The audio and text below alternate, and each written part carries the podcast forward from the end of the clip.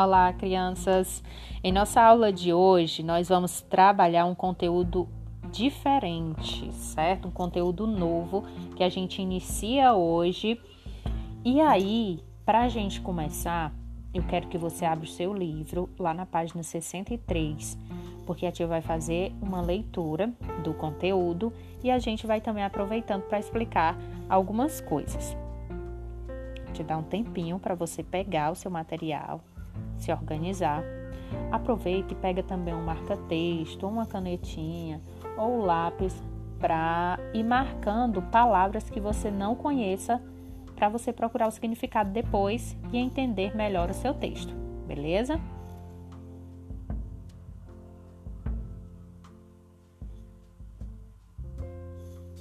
Vamos lá. Quando você sai na rua você sente o ventinho que toca o seu rosto? É sobre isso que nós vamos falar hoje, sobre o ar. Vamos começar nossa leitura agora. O planeta Terra está envolvido por uma camada extensa de ar chamada atmosfera. Sem ela, seria impossível existir vida no planeta, pois os dias seriam muito quentes e as noites bastante frias. A atmosfera funciona como um regulador de temperatura do ambiente. Ou seja, é como se, se tivesse uma mantinha de ar que envolve a Terra. E é por isso que a gente não, não morre de calor, vamos dizer assim, né? Porque se não houvesse essa camada de ar, que a gente chama de atmosfera, os dias e as noites seriam muito, né, os dias muito quentes e as noites muito frias.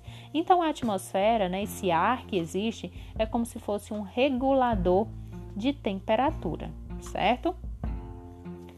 O que que tem no ar? O ar é composto por uma mistura de vários gases. Que gases são esses? O gás carbônico, o nitrogênio e o oxigênio.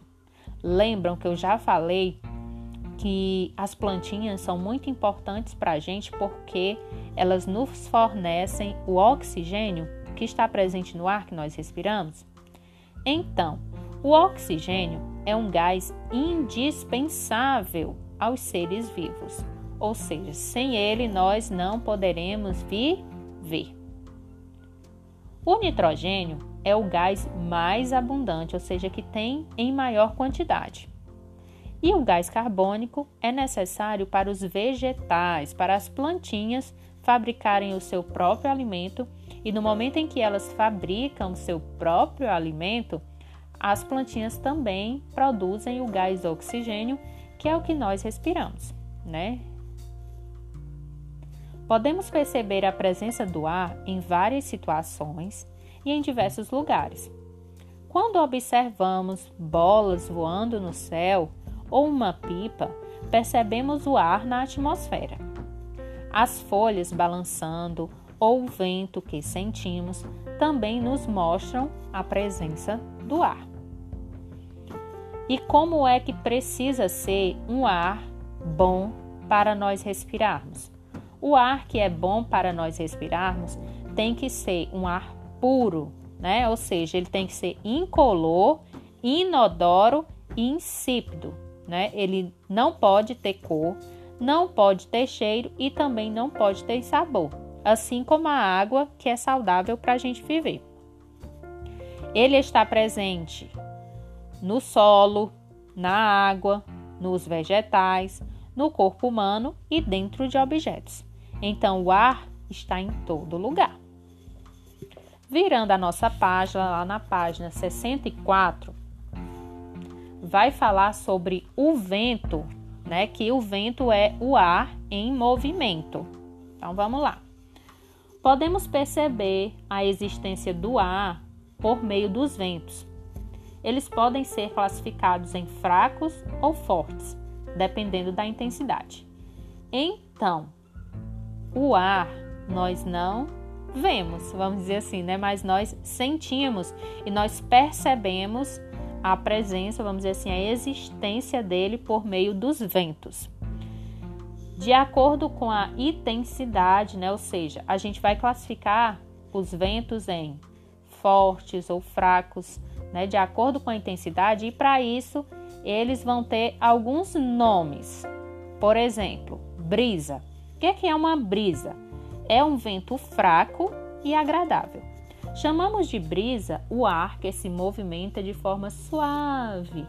É quando ele balança as árvores, espalha as sementes e nos refresca.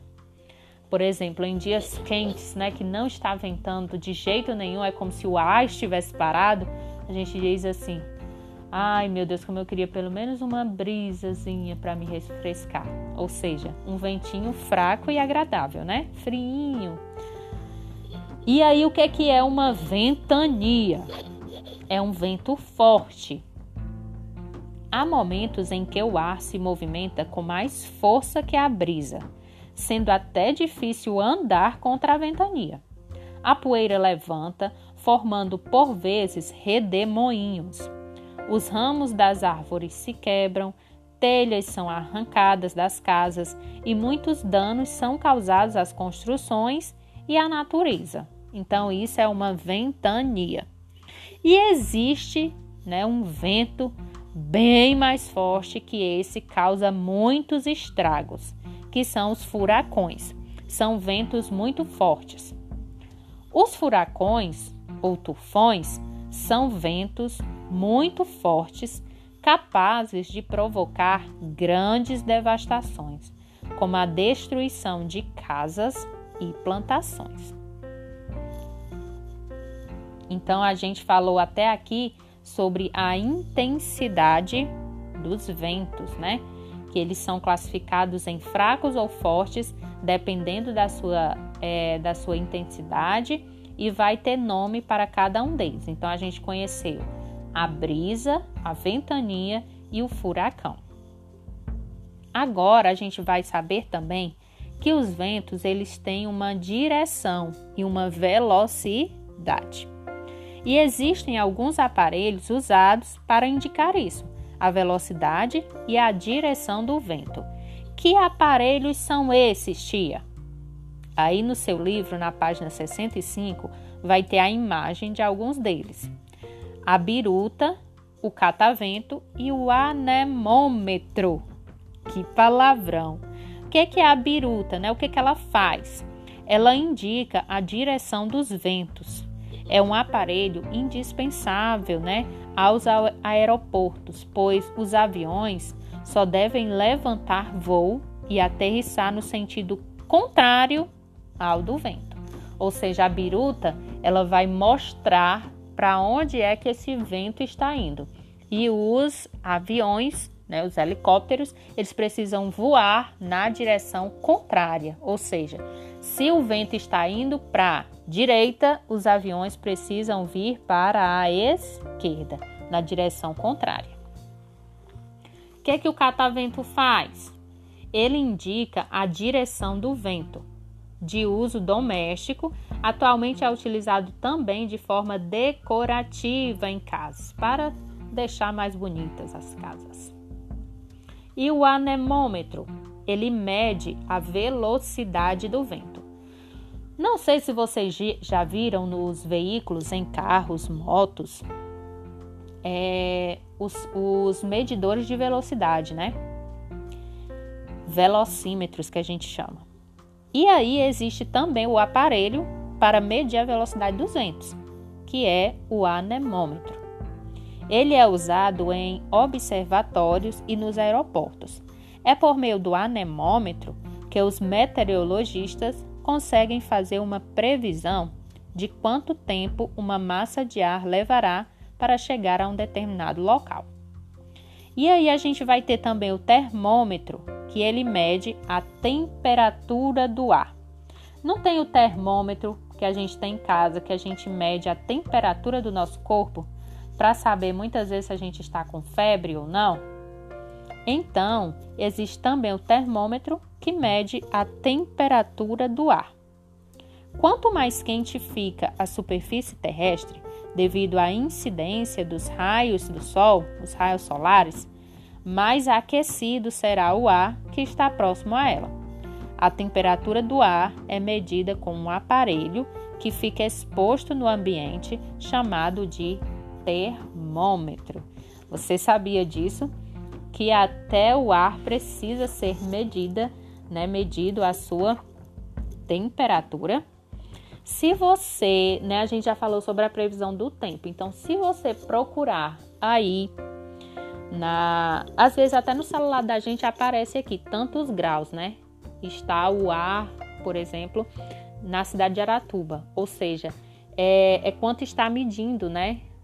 A temperatura no sentido de está muito quente, está muito frio, está ameno, né? Está regular. Então serve para isso o termômetro para medir a temperatura. Hoje aqui em Aratuba está bem frio. Quantos graus será que está essa temperatura, hein? Vocês poderiam pesquisar. Aí no celular de vocês pode ser até que mostre, né? Mas podem pesquisar também no Google qual a temperatura em Aratuba ou em Fortaleza, onde quer que vocês queiram pesquisar. Então, essa foi a nossa aula de hoje. Eu espero que vocês tenham acompanhado a nossa leitura. Vocês vão agora fazer as atividades que eu vou deixar aí para vocês fazerem. Um cheiro e qualquer dúvida, chama a tia.